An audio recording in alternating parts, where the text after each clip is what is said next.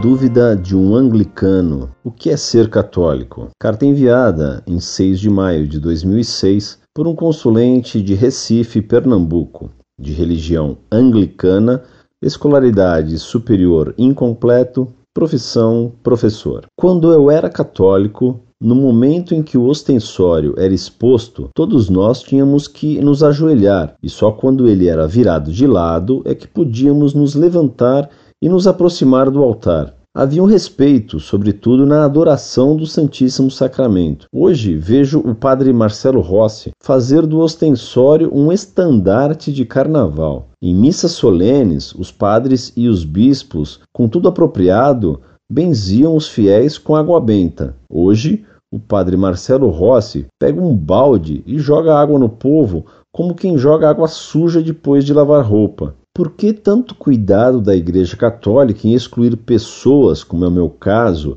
por não ser de família de projeção, nem com dinheiro ou poder, e deixar um homem como esse ser padre?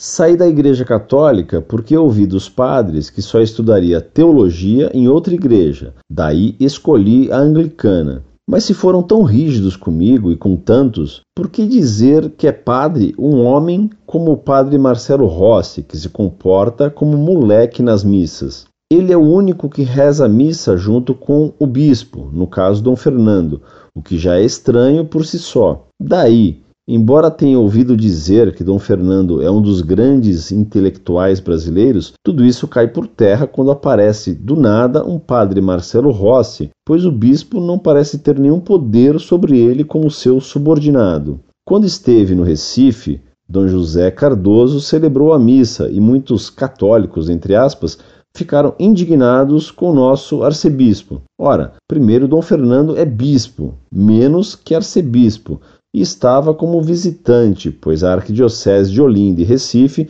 tem Dom José Cardoso Sobrinho como arcebispo. Padre Marcelo é um padre e não entendo por que a igreja não pode modificar isso. Ser católico é pagar a igreja ou defender os interesses na política. O povo não tem instrução e julga quem não conhece. Passei 38 anos como católico, mas pessoas assim é que progridem na igreja? Onde está a autoridade do bispo? São perguntas não respondidas pela igreja, porque sua rigidez só se faz com alguns, para outros fazem vista grossa. Quando eu era da Ordem Terceira de São Francisco, houve a discussão de tirar o hábito dos franciscanos, pois aqui faz muito calor. Aí vem a RCC e o Padre Marcelo e vestem um bocado de garotos que têm hábitos estranhos e os colocam no altar com vestes que inocentam o Padre Pinto, aquele do incidente da Igreja da Lapinha. Alguém pode responder?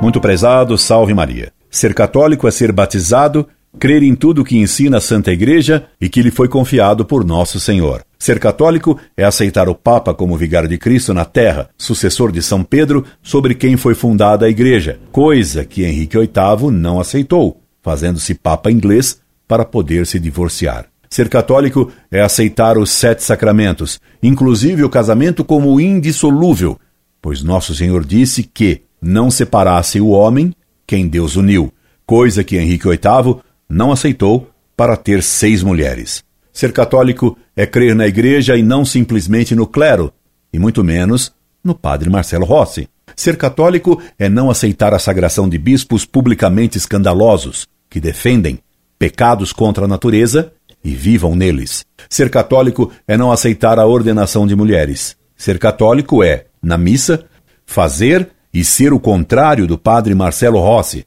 Ser católico é não ter inveja que o outro progrida. Ser católico é não acreditar que Dom Fernando é uma sumidade intelectual. Ser católico é não deixar a fé por causa de escândalos do clero, como os apóstolos não deixaram de crer em Cristo porque Judas traiu o Divino Mestre. Ser católico é suportar com paciência as cruzes que Deus nos manda, inclusive a pobreza. E você me escreve. Passei 38 anos como católico, mas pessoas assim é que progridem na igreja. Meu caro, se você era católico para progredir, você já era protestante. Quando pensava ser católico. Incorde Jesus Semper, Orlando Fedeli.